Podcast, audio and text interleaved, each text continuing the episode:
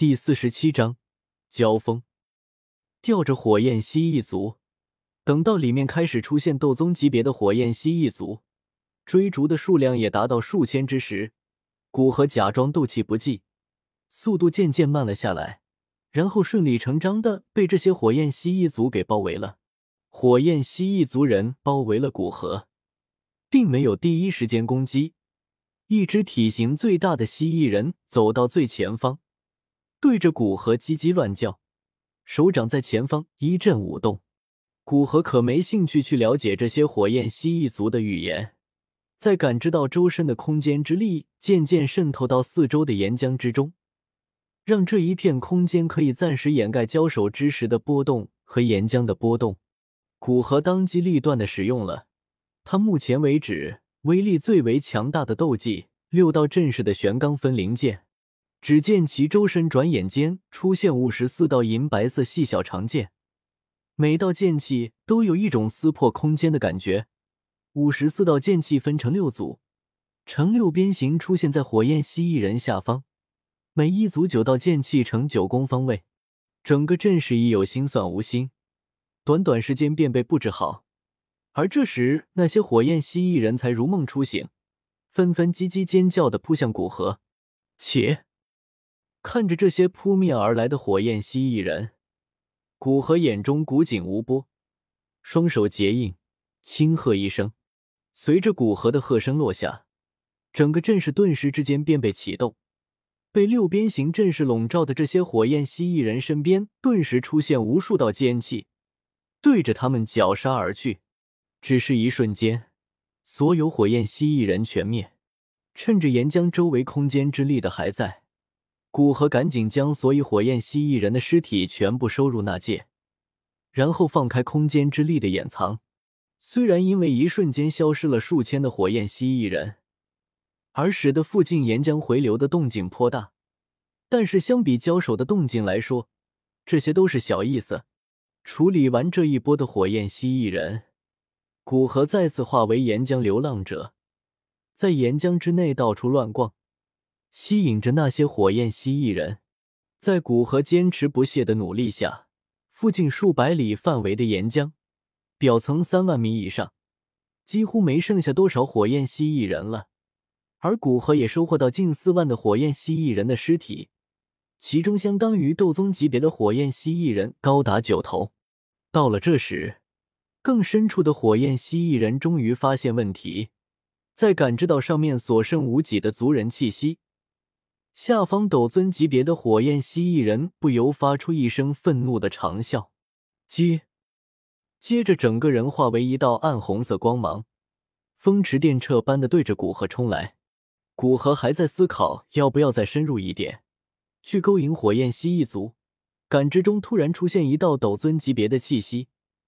这道在岩浆之中的速度简直不可思议，几乎都要赶得上外界斗尊不使用空间通道的赶路速度。仅仅瞬间便距离古河不到二十里。要知道，哪怕在岩浆之中，古河的感知范围也达到四十里。这种一吸不到便跨越二十里的路程，还是不使用空间之力的情况下，可知来者的恐怖。好在这头火焰蜥蜴人气息跟他差不多，仅仅是初入斗尊级别，可以一战。这些想法在他脑海中仅仅一瞬便掠过。右手竖指，陡然往前方一劈，撕云剑气。低沉的冷喝声从古河嘴中传出，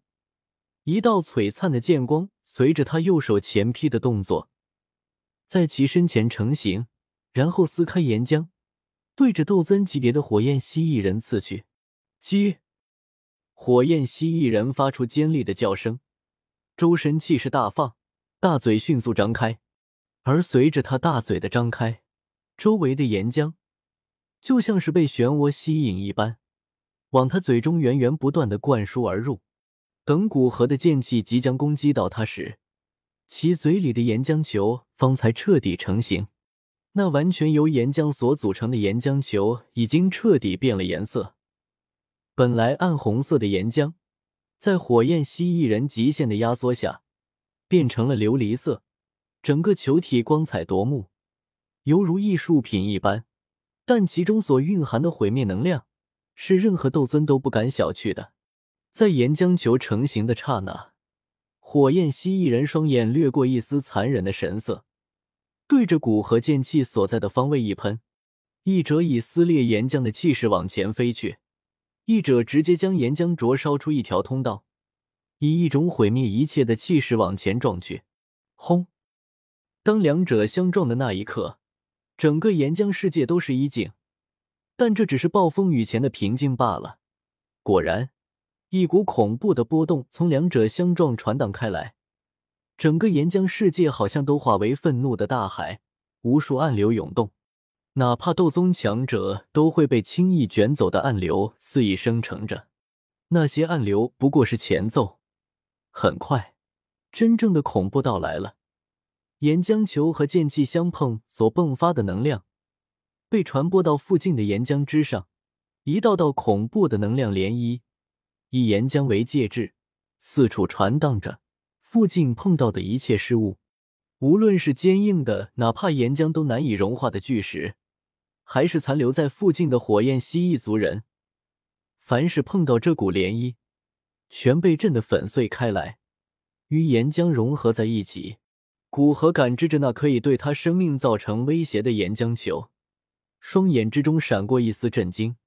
上次见到的斗尊级别的火焰蜥蜴族并没有发射这种岩浆球。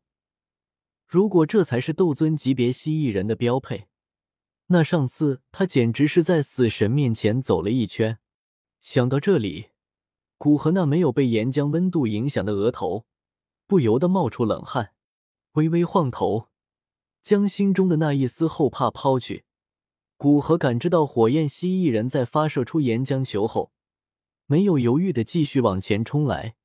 哪怕被余波所伤，也没有停止，眼中不由露出一丝凝重，再次对着岩浆球所在的方向射去一道剑气。古河不甘示弱的对着蜥蜴人冲去，他就不信，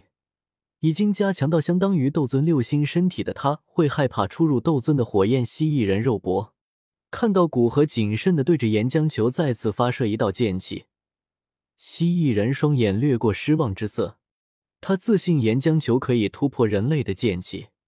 等他缠住了人类，这枚余烬未消的岩浆球可以伤到人类。不过，哪怕没有这些东西的帮助，他也自信在岩浆之中他是最强的，可以直接杀死那个愚蠢的人类，让他知道冒犯他们一族的代价。